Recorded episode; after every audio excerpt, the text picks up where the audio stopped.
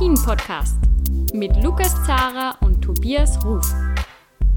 Hallo bei einer neuen Ausgabe von Après-Ski, die Analyse zur WM-Abfahrt der Männer. Der Tobias Ruf, der ist wieder nicht da. Der wird wahrscheinlich zu viel feiern in seinem persönlichen Skikeller. Aber ich freue mich sehr, dass der Erik Willemsen äh, wieder dabei ist, wie auch schon bei der Abfahrt der Frauen. Erik, der ist gerade äh, in Cortina und berichtet dort für die Associated Press. Hallo Erik. Grüß dich, Lukas. Servus. Ähm, Erik, äh, das, was mich als äh, am allermeisten interessiert, was war denn im Ziel los in Cortina, als die Startnummer 8 Maxence Moussaton im oberen Streckenteil ja, äh, zu Sturz kam und dann irgendwie doch gar nicht stürzte. Also was war da, was, was war da so die Reaktion im Ziel? Naja, gut, es hat fast schon ausgeschaut, als ob man auf der Video-Wall irgendwie eine Einspielung von irgendeinem Freestyle-Skiing äh, gebracht hat. Das, das war natürlich ein, ein ja, ein, eine Aktion, die ich, ich selber so noch nie gesehen habe äh, bei, einem, äh, bei einem Skirennen. Wenn du wirklich mit der Geschwindigkeit äh, äh, mit dem Kopf vorüberfällst, so wie es der Museton passiert ist, also seinen rechten Ski die Kontrolle verloren hat, sich so überdreht und dann mit einem Wahnsinnsbogen wieder rückwärts auf seine Skier landet. Das war wirklich extrem spektakulär. Leider hat er sich, wo das anscheinend vielleicht nicht so ausgeschaut hat, wahrscheinlich doch äh, verletzt. Bestätigung darüber gibt es doch nicht. Also ich möchte da aber auch nicht weiter spekulieren, aber mhm. er, hat, er hat sicher Gröberes vermieden mit, äh, mit dieser akrobatischen Aktion. Aber mhm. das war natürlich voll spektakulär. Vor allem bei diesem Speed dann rückwärts fahren äh, und dann, also es hat einfach alles, alles zusammengespielt. Ja, gut, erstens ist es Pech natürlich, dass er da den Schlag trifft. Ja. Genauso halb in der Kurve, wo du das dann auch einfach keine Chance hast, dass du das korrigierst. Aber wie das dann ausgegangen ist, das ist natürlich, äh, das war wirklich unfassbares Glück, weil das hätte natürlich viel, viel schlimmer äh, kommen können. Mhm. Du hast es angesprochen, er hat sich dann das Knie gehalten. Er ist dann sogar, äh, ich glaube sogar bis ins Ziel runtergerutscht. Also es, er ist auf jeden Fall selber rausgerutscht aus der Strecke. Aber ja, wie du schon gesagt hast, er hat sich da das Knie gehalten und er dürfte sich da äh, etwas verletzt haben. Ja. Ja, leider wissen wir aus Erfahrung, dass man immer sehr vorsichtig sein muss mit voreiligen äh, äh, wie sagt man das, fast über was ein, ein Skifahrer, Skifahrer jetzt vielleicht erlitten hat oder nicht. Wir haben schon Leute gesehen, die eh noch weitergefahren sind und dann im Ziel abgeschwungen sind, sich im Krankenhaus durchchecken lassen und dann kommt raus, hey, ich, ich habe doch was, äh, doch ein Kreuzband gerissen oder sowas. Hm. Also wir haben schon alles gesehen. In dem Sinne, ja, kann man nur hoffen, dass es für ihn äh, glimpflich ausgegangen ist. Er wird wahrscheinlich irgendwas davon getragen haben, hoffentlich dann nur eine Bänderdehnung oder irgendwas. Aber wie gesagt, es hätte wirklich, äh, wirklich um einiges schlimmer kommen können. Ja, also ein verrückter, ein verrückter Sturz, äh, den er da abgefangen hat. Diese Abfahrt der Männer, die hatte wirklich alles, muss man sagen. Äh, eben diese spektakuläre Szene, dann auch diesen Sturz von Romet Baumann im Ziel und wir hatten auch einen, ja, einen Überraschungsmedaillengewinner, wie das eben auch bei einer WM irgendwie zu einem perfekten WM-Rennen dazugehört. Vincent Kriechmeier hat die Goldmedaille gewonnen. Er hat das Speed-Double sozusagen komplettiert und hat gewonnen vor Andreas Sander mit nur einer Hundertstel Vorsprung und auf Platz drei Bert Feutz. Ich beginne mit Vincent Kriechmeier, der also es Bodie Miller und Hermann Mayer gleich gemacht hat. Die zwei haben das auch schon geschafft, bei einer WM beide Speedrennen zu gewinnen. Und er hat das Ganze geschafft mit Start Nummer eins. Das gab es auch schon einmal. Äh, Pirmin Zurbricken. 1985 hat er mit der Start Nummer eins die WM-Abfahrt gewonnen. Und das dürfte ihm ziemlich egal gewesen sein. Wir haben einen Einspieler von Vincent Kriechmeier, äh, wo er auch kurz darüber spricht. Oh, I made the middle part really well and I didn't expect it to win after finishing or crossing the finish line. But it was fast enough, and it's okay. Downhill is different than Super G because, yeah, of course, we have two runs before. Yeah, it doesn't matter if bit number one of 19, you, I know the course really well. Vincent Kriechmeier hat es da wieder mal perfekt geschafft, äh, diese, ja, diese Gratwanderung zwischen Linie und äh, Tempo mitnehmen äh, perfekt zu schaffen. Und er hat es irgendwie auch geschafft, zwei Goldmedaillen zu gewinnen, indem er einfach einen Streckenabschnitt äh, besser fährt als alle anderen. Er hat wieder Bestzeit, äh, die Bestzeit hingelegt in diesem Abschnitt bei diesem Vertigine-Sprung, wie auch schon im Super-G. Und das hat ihm im Super-G schon Gold gebracht und jetzt wieder auch in der Abfahrt. Erik, Vincent Kriechmeier ist immer so ein Athlet, der nur mit dem Sieg zufrieden ist, kommt es mir vor. er ist immer sehr selbstkritisch. Äh, siehst du das auch so? Ja, absolut. Ähm, es ist einer, der auch schwer in sein Inneres hineinblicken lässt, habe ich den Eindruck. Mhm. Ähm, es geht oft, glaube ich, sehr viel in seinem Kopf vor. Er hat jetzt auch nach dem Rennen gesagt, was ich natürlich eh, wie du schon angesprochen hast, dass er jetzt ähm, dem Bode Miller und dem Hermann Mayer das nachgemacht hat. Und fragen sie ihm natürlich auch, äh, bist du jetzt auch so eine Legende? Und ja, da lässt sich doch nicht drauf ein. Und er sagt doch, ich bin eigentlich eher ein ruhiger Typ, ich muss das alles mal äh, äh, ruhig mal überdenken und wenn ich dann demnächst mal reflektiere über all das, was war, gut, dann kann er das irgendwie einordnen. Aber so ein Typ ist es, glaube ich, auch, der viel nachdenkt und der auch extrem clever ist und weil sonst geht es auch nicht, dass du als erster in, in, in das Abwärtsrennen gehst. Sie haben natürlich Trainings gehabt, aber gut, der Kurs ist nachher auch ein bisschen geändert. Es war heute Nacht extrem kalt hier in Cortina. Ich war gestern kurz draußen, es war fast minus 20, war der Einzige, der hier noch auf der Straße war. Und das hat natürlich Konsequenzen gehabt, weil die Piste natürlich noch enorm angezogen ist, viel ruppiger war, viel eisiger war als noch im, im Training gestern. Vielleicht hat das auch der eine oder andere Läufer überrascht, aber eben dem Windsgrad nicht. Und das finde ich, ja, das hat er dann wahrscheinlich bei der Inspektion heute in der Früh schon gemerkt. Und da hat er sich natürlich genau äh, ausgerechnet, wie er genau in diesem schwierigen Streckenteil hineingehen musste, der von manchen als ein, eine Art Riesentorlauf umschrieben wurde. So schlimm war es natürlich nicht, aber es ist natürlich klar, dass das so ein Super G-ähnlicher Teil, dass das natürlich dem Vincent enorm in die Karte gespielt hat. Und gut, dann noch musste es äh, in dem Moment auch bringen können. Und das, das hat er natürlich perfekt gemacht. Und das hat er schon sogar so gut gemacht, dass er eigentlich im letzten Streckenabteil gar nicht mal perfekt sein musste, um den Vorsprung zu behalten. Er hat auch gesagt, das hat man auch gesehen, natürlich ist ein paar Mal aus der Hocke rauskommen müssen, weil er schon äh, seine Linie hat korrigieren müssen. Aber genau, er hat in der, an der wesentlichsten Stelle hat er so viel gewonnen, dass ihm das äh, am Ende gereicht, äh, gereicht hat für die Goldmedaille.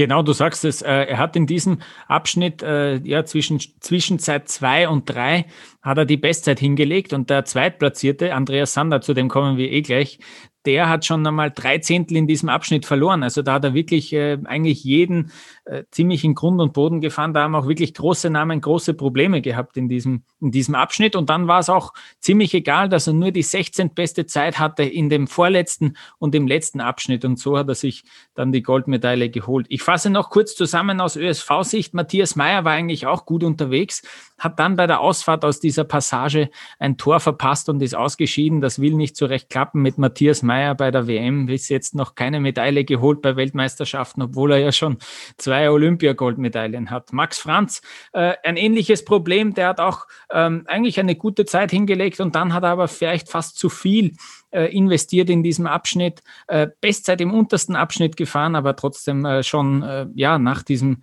nach diesem technischen Teil äh, zu viel Rückstand äh, dabei gehabt. Und Ottmar Striedinger, der hatte eigentlich sogar eine noch schnellere Zeit als Vincent Kriechmeier, bevor er zu diesem Sprung gekommen ist. Und dann eben auch äh, zu viel investiert, wie so viele andere, äh, zu viel investiert von der Linie her und dann äh, dementsprechend abgeschlagen äh, im Ziel gewesen. Und jetzt kommen wir, Erik, würde ich sagen, auch gleich zu Platz zwei, zum Überraschungsmann von diesem Rennen, Andreas Sander, der mit einer Hundertstel äh, Sekunde Rückstand Silber geholt hat. Und wie er im Ziel war mit der Startnummer zwei, hat er sich zunächst äh, ja geärgert eigentlich. Ähm, ja, und ich habe mir auch, äh, mein, mein Gefühl war auch so ein bisschen, uh, vielleicht, ob diese eine Hundertstel dann entscheidend sein könnte, dass er vielleicht nur Vierter wird und eine Medaille verpasst, war natürlich schwer ähm, abzuschätzen. Aber der hat auch schon gesagt, dass er sich einfach sehr gut gefühlt hat, einen sensationellen sensationellen Tag hatte. Und äh, wir hören jetzt auch kurz rein, was er denn so äh, sagt zu seiner sensationellen Silbermedaille in der WM-Abfahrt. In the beginning I was a bit frustrated because I was just one-handed and I felt not that good. Uh, skiing was really aggressive. The feeling was a bit different to yesterday. But then I saw the time, one minute 37 seconds. Then I thought, yeah, maybe it was a good one silver medal. So I'm really, really happy. My first podium. So yeah, I'm just happy. it worked good, really, really good. Thank you to my whole team. They're waiting there.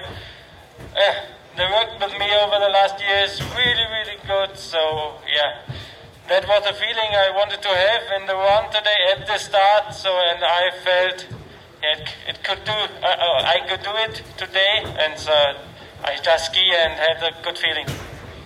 Ja, Erik, eine knifflige Frage für dich. Warum läuft es denn für Deutschland so sensationell bei dieser WM? Ja gut, du hast vorher gesagt, ein, ein, ein Überraschungs, äh, Überraschungsmann. Äh, vielleicht ist es das gar nicht mehr mittlerweile, weil hm. die Deutschen jetzt schon zum dritten Mal bei dieser WM eine Silbermedaille holen. Hm. Aber Spaß beiseite, es ist natürlich äh, jemand, der niemand auf der Rechnung gehabt hat, äh, um jetzt ganz weit vorne mitzufahren. Was, was es für mich eigentlich bestätigt, diese Ergebnisse, das, das gilt eigentlich gestern für die, für die Kira Weile, sowie auch heute für, für Andreas Sander da kann man, glaube ich, sehen, dass das Skifahren sich sehr viel auch im Kopf abspielt. Und ähm, es, hat, es hat wirklich für das Team angefangen, dass Roman Baumann am Donnerstag wirklich überraschend zu Silber gefahren ist. Da ist äh, nicht nur für Roman, aber für, für das ganze Team ist da wirklich äh, eigentlich ein, wie sagen, ein Stein vom Herzen gefallen. Das ist einfach, das hat den Druck weggenommen. Und wir haben jetzt nach dem Rennen auch mit, äh, mit ähm, Wolfgang Mayer geredet, dem ÖSV, DSV, sorry, DSV-Sportdirektor. Mhm. Und der hat auch äh, gesagt, ja, das, unser Ziel war, äh, dass wir zumindest mit einer Medaille heimgehen können. Und das hat er dann auch zu seinen Läufern, Läuferinnen gesagt. Donnerstag schon, ja, wir haben schon ein großes Ziel erreicht. Das heißt nicht, dass wir ab jetzt alles locker nehmen sollen, aber der Druck ist mal weg. Wir, die WM als solches, kann ich sagen, die, die, dass wir da komplett scheitern werden. Wir haben die Medaille, die eine, die, mindestens die eine, die wir haben wollen. Und eigentlich können sie befreit drauf losfahren. Und ich glaube, das ist genau das, der, ähm, der Sander heute auch, auch perfekt umgesetzt hat. Wie du sagst, aber eigentlich ähm, in, in dem schwierigen Streckenabteil hat er natürlich verloren auf dem Fins, weil die Linie hat, hat niemand äh, genauso getroffen wie, wie Vincent. Aber sonst war das wirklich ein perfekter Lauf und hat seine, seine Gelegenheit auch äh, als, als Nummer zwei im Rennen äh, maximal ausgenutzt. Und ich glaube, Kriechmeier muss echt äh, froh sein, dass, die, dass dieser Kurs nicht um zehn Meter länger gewesen wäre, weil dann wäre das 1-2-Ergebnis gerade umgekehrt gewesen wahrscheinlich. Hm. Eine, ein, wirklich eine Parallele eigentlich auch zum Super-G, wo auch Romet Baumann unten dann im unteren Streckenabschnitt noch immer äh, Zeit gut gemacht hat. Du hast es äh, richtig, richtig gesagt, da war er drei Zehntel hinten, ähm, eben bei diesem, bei diesem technischen Abschnitt und dann unten äh, in dem Gleit, in dem Gleitstück hat er eben noch Zeit gut gemacht auf Vincent Kriechmeier. Eine Hundertstel dann hat ihm am Schluss gefehlt. Jetzt haben wir schon über Romet Baumann äh, ja, ganz kurz haben wir ihn erwähnt. Er war ja auch ganz gut unterwegs, dann auch in diesem Teil eben ein bisschen zu viel Zeit verloren und dann im Ziel ist er gestürzt. Er hatte ja dann eine Wunde im Gesicht, aber Erik, ich glaube, ähm, weiß nicht, ob du da mehr Infos hast, aber ich glaube, er hat da äh, keine größere Verletzung davon getragen. Na, das stimmt, Lukas. So wie wir das verstanden haben, ist das, äh, ist es Gott sei Dank nur bei diesen Abschürfungen im Gesicht geblieben. Aber das war natürlich auch eine Horrorszene, so wie die, ich sie jedenfalls im Skirennen noch nie gesehen habe. Das natürlich sieht man mal, dass jemand stürzt in der, in der Auslaufzone sozusagen nach, nach dem Finish und auch mal in die Bande fliegt, aber dass man wirklich darunter schiebt und auch wirklich komplett, komplett verschwunden ist. Keiner hat gesehen oder gewusst, wo ist jetzt der Romet. Und es war natürlich auch leichte Panik und das gesehen, dass sofort natürlich Coaches und, und auch Dominik Paris, die sind sofort dort her, hergerannt. Gott sei Dank ist es bei dies, nur bei diese äh, leicht Abschürf oder leicht bei diese Abschürfung im Gesicht geblieben. So wie ich verstanden habe, ist, haben sie Roman schon noch äh, ins Krankenhaus gebracht, um doch mal durchzuchecken, ob es nicht anderswo noch, äh, noch Probleme gibt. Aber nachdem wir davon nichts mehr gehört haben, gehe ich davon aus, dass es äh, Gott sei Dank nur bei diese dann doch leichte Verletzung geblieben ist. Mhm. Und eben der Erfolg äh, von Andreas Sander, der ja im Weltcup noch nie auf ein Podest gefahren ist, äh, steht natürlich über dem Ganzen. Äh, Thomas Dresden hat sein Comeback gegeben. Auf Platz 18 ähm, ist, er dann, ist er dann gelandet. Ähm, der Platz ist natürlich irgendwie nebensächlich, weil er trotzdem dann irgendwie, ich habe da im, im, in der Übertragung im ersten reingehört, da hat er trotzdem gesagt, dass er durchaus zufrieden ist. Er ist einfach froh, dass er wieder zurück ist und dass es geklappt hat, dass er da ein Rennen fahren hat können, dass er so wieder körperlich äh, in Schuss ist. Und unten war er, ähm, unten der untere Abschnitt war wieder am stärksten irgendwie typisch für das, für das deutsche Team. Da war er auch ähm, das war von seiner Fahrt her zumindest ähm, der beste Abschnitt. Und äh, ja, in diesem Podcast versuchen wir ja immer so drei Länder äh, ein bisschen abzudecken und es ist natürlich ein traumhaftes Podium, weil auf Platz drei äh, gibt es erneut einen Grund für die Schweiz zum Jubeln. Der, die Schweiz, die steht jetzt schon bei fünf Medaillen. Äh, schon jetzt sind sie erfolgreicher als in Ore vor zwei Jahren. Ähm, und das, und das nach nur vier Rennen, das ist sensationell. Und das haben sie äh, heute zumindest äh, Bert Voits zu verdanken. Der hat, ähm, der hat sehr viel auch angestellt und herausgenommen, äh, viel angedriftet eben in diesem technischen Teil, hat aber das Tempo sehr gut mitgenommen und hat dann unten ähm, eben auch wieder Zeit gut gemacht, wie viele andere auch auf Vincent Kriechmeier. Und das hat dann zu Bronze gereicht. Wir haben auch einen kleinen Einspieler zu Bert Feutz, was er denn zu seinem dritten Platz sagt. Gold verloren habe ich heute sicher nicht. Äh, für das steht ein zu würdiger Abfahrtsweltmeister da auf dem Podest ganz oben. Ich habe alles versucht, ich habe alles riskiert. Äh, ab und zu reicht es für den ersten Platz, manchmal für den zehnten. Heute hat es für den dritten gereicht und mit dem bin ich auch zufrieden.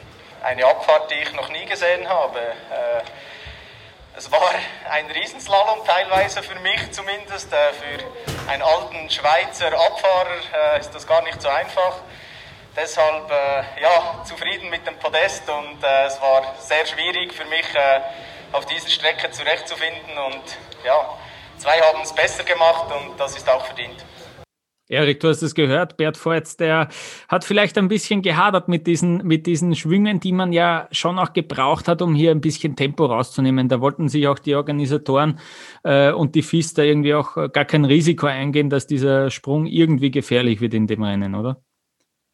Genau, es, äh, jetzt war es sogar noch ein bisschen flüssiger gesetzt, als das es am Anfang gedacht war, weil wir haben gestern, Entschuldige, gestern schon kurz darüber geredet, dass natürlich viel Kritik von den Läufern gekommen ist nach dem ersten Abfahrtstraining am, ähm, am Freitag. Da war es angeblich noch viel langsamer. Ich habe das selber nicht sehen können, aber da haben Läufer, Läufer wirklich gesagt, na, das, das, das kommt zu einem Riesentor auf ähnlich. Also das wollen wir nicht.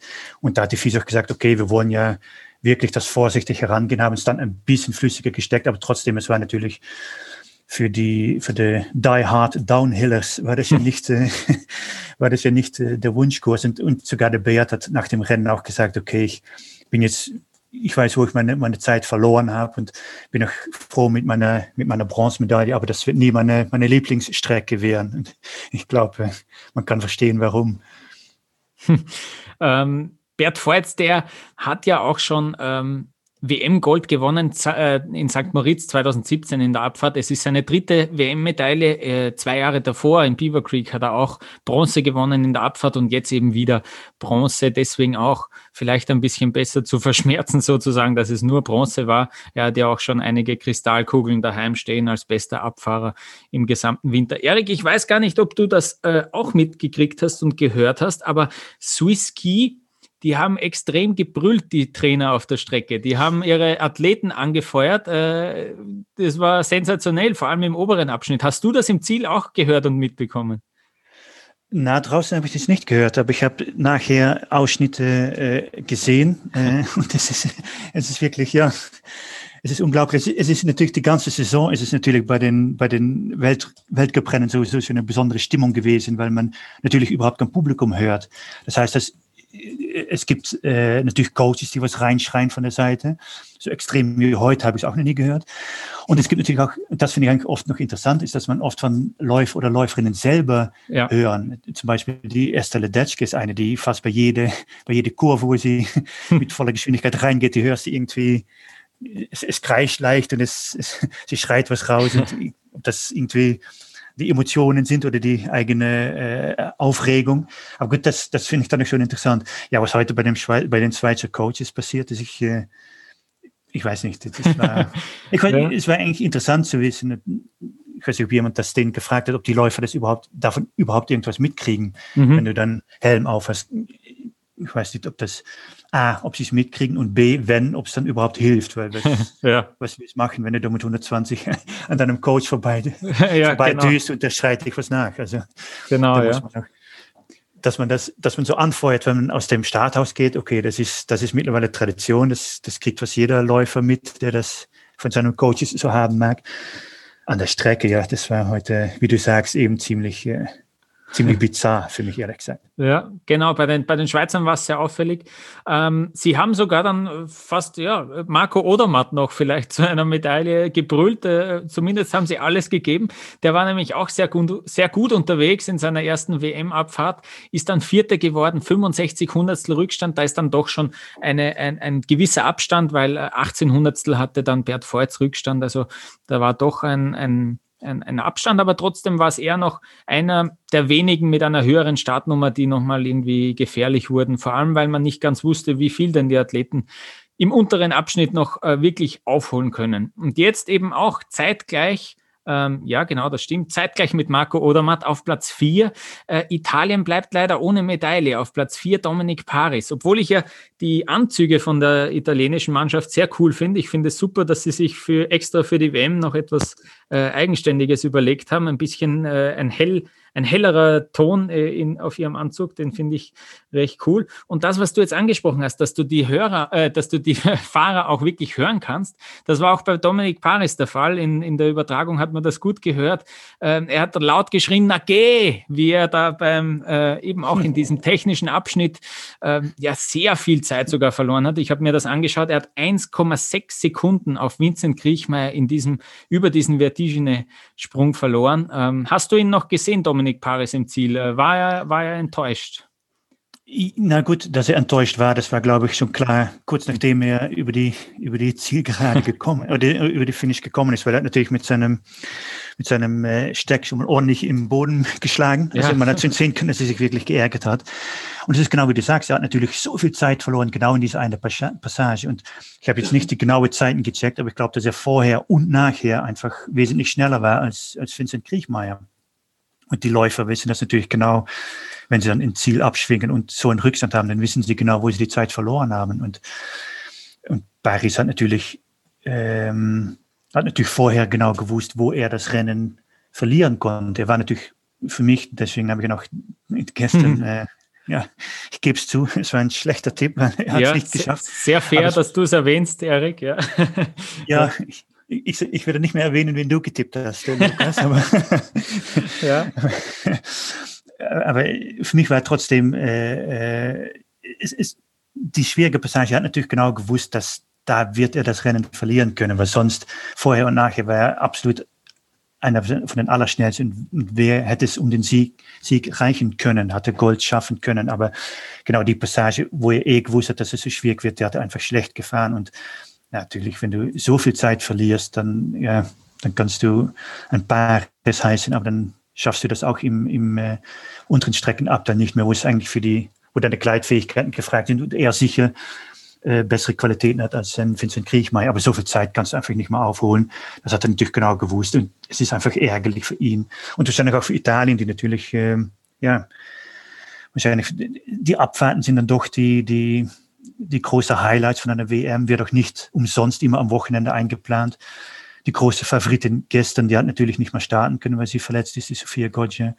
Der große Favorit bei den Herren hat es gerade nicht geschafft, vierter Platz. Also das ist für die Italiener schon, äh, schon sehr bitter. Ja, ähm, er hatte, er hat sechs Zehntel aufgeholt im unteren Abschnitt, aber er hatte eben 1,2 Sekunden Rückstand genau. nach dieser technischen Passage. Also dann, ähm, ja, das war einfach äh, zu viel. Und Erik, du hast recht, ich habe auf Matthias Meyer getippt, der ist überhaupt ausgeschieden, der hat nicht einmal das Ziel gesehen. Also ja, ähm, da haben wir uns nicht, da haben wir uns nicht berühmt gemacht mit unseren Tipps.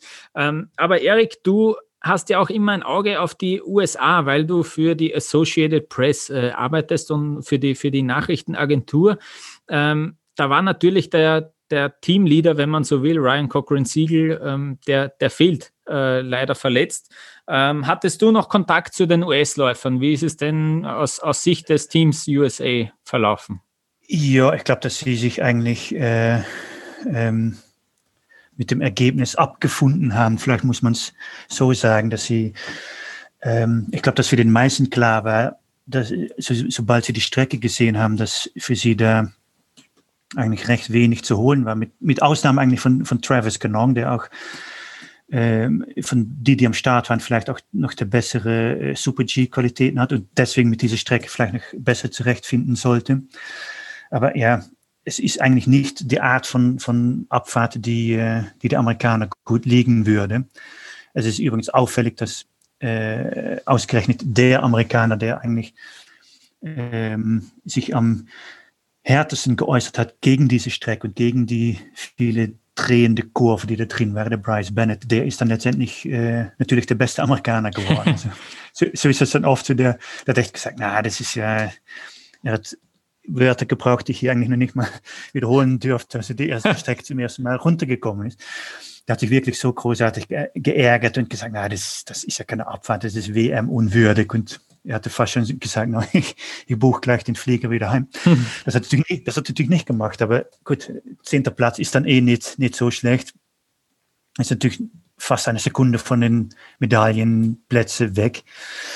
Ja, es ist, ich weiß nicht, das Team hat einfach, wie gesagt, es war nicht die Strecke äh, für sie und ja, es, ich glaube, dass sie da auch nicht mit Überzeugung reingegangen sind, dass da, äh, das werden sie natürlich nicht so aussprechen, aber ich glaube nicht, dass sie vorher dafür Vertrauen hätten, dass es da für eine Medaille reichen würde. Und sicher, wie du sagst, natürlich der, der Läufer, der eigentlich in den Speedbewerb für den Amerikaner heute heuer äh, groß aufgezeigt hat, der ist natürlich, äh, der fehlt leider. Also das, das wäre vielleicht ein Läufer gewesen, der auch auf diese Strecke wahrscheinlich besser zurechtgekommen wäre als die, die jetzt äh, tatsächlich am Start waren.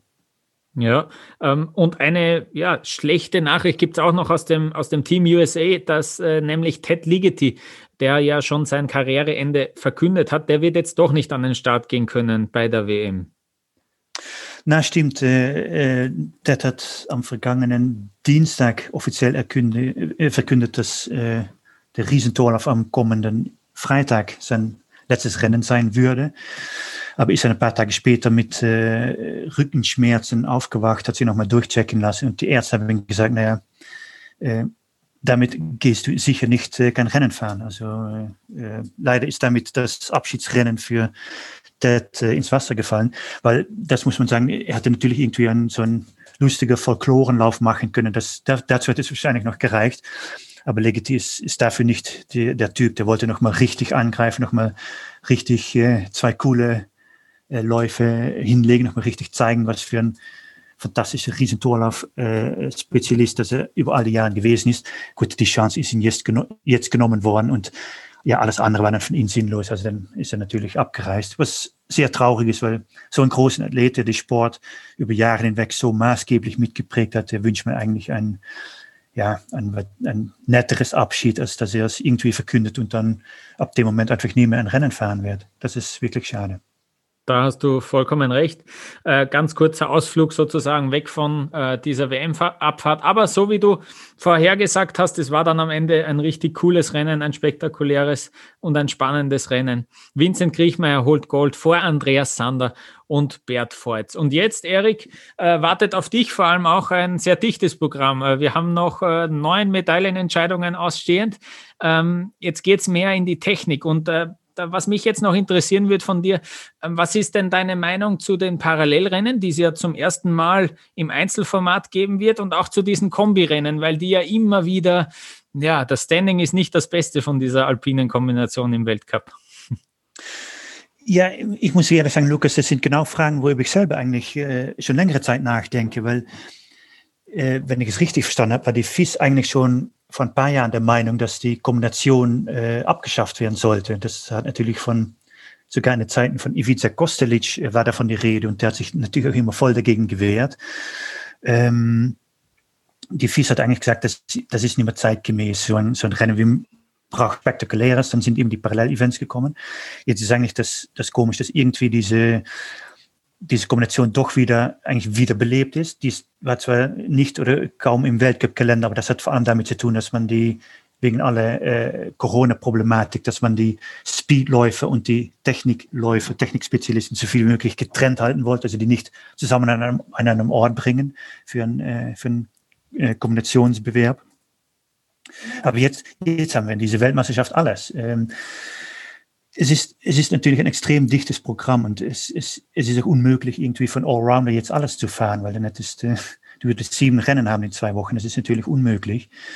Ähm, es ist schwer zu sagen, wo es hingeht. Natürlich, mittlerweile ist der, ähm, die, diese Parallelbewerben, die sind natürlich äh, im olympischen Programm. Also der, der Teambewerb, der wird olympisch sein. Jetzt gibt es auch sogar äh, das individuelle Parallelrennen hier bei der WM natürlich mit der Absicht, um das dann bei den übernächsten Olympischen Spielen auch als äh, Medaille bewerbt zu haben. Und wahrscheinlich wird es dann auch die Kombination ersetzen, ist meine Erwartung, aber das ist eine unbestätigte mhm. Meinung von mir, weil es, es, ist ein bisschen unklar, wo es hingeht. Es, es wird, wie gesagt, es wird in eine Richtung angegeben und dann, ähm, ja, dann kommt es doch wieder anders, weil eigentlich jetzt sind alle Bewerber drin. Ja, was die Parallel-Events betrifft, das ist natürlich äh, interessant, weil auch da die Meinungen sehr äh, unterschiedlich sind. Und für viele ist es doch ein, äh, ja, ein, ein, fast ein lästiger Bewerb. Ähm, aus verschiedenen Gründen. Es, ähm, es heißt zwar, ein, ein, ein, es ist zwar sehr ähnlich zu einem Riesentorlauf, ist natürlich aber anders, weil die Tore natürlich gerade gesteckt sind. Also es, es fordert wirklich eine andere Technik es fördert natürlich aus diesem Starthaus raus eine komplett andere Technik. Das muss mhm. wirklich erlernen mit dieser Klappe, die, die aufgeht. Ähm, also vom Training her fordert das wirklich äh, einen Aufwand, dass du mitfahren kannst. Und wenn du in so einem Bewerb bist und dann willst du natürlich auch vorne mitfahren, aber das heißt, das wird dann so ein langer Tag, weil das, äh, du musst dich immer, es sind K.O.-Runden, also du musst so viele mhm. Runden fahren. Und jetzt im neuen Format ist es auch so, dass alle Runden über zwei Läufe bestimmt werden. Also früher hat es immer einmal rot, einmal blau. Und da war immer der rote Kurs gerade ein bisschen schneller. Das war natürlich unfair, weil ja dann hm. alle Läufer, die den Kurs hatten, die, die gewinnen dann das Rennen. Also jetzt haben sie es so Ausgleich. Jeder läuft einmal auf, auf äh, blau, einmal auf rot.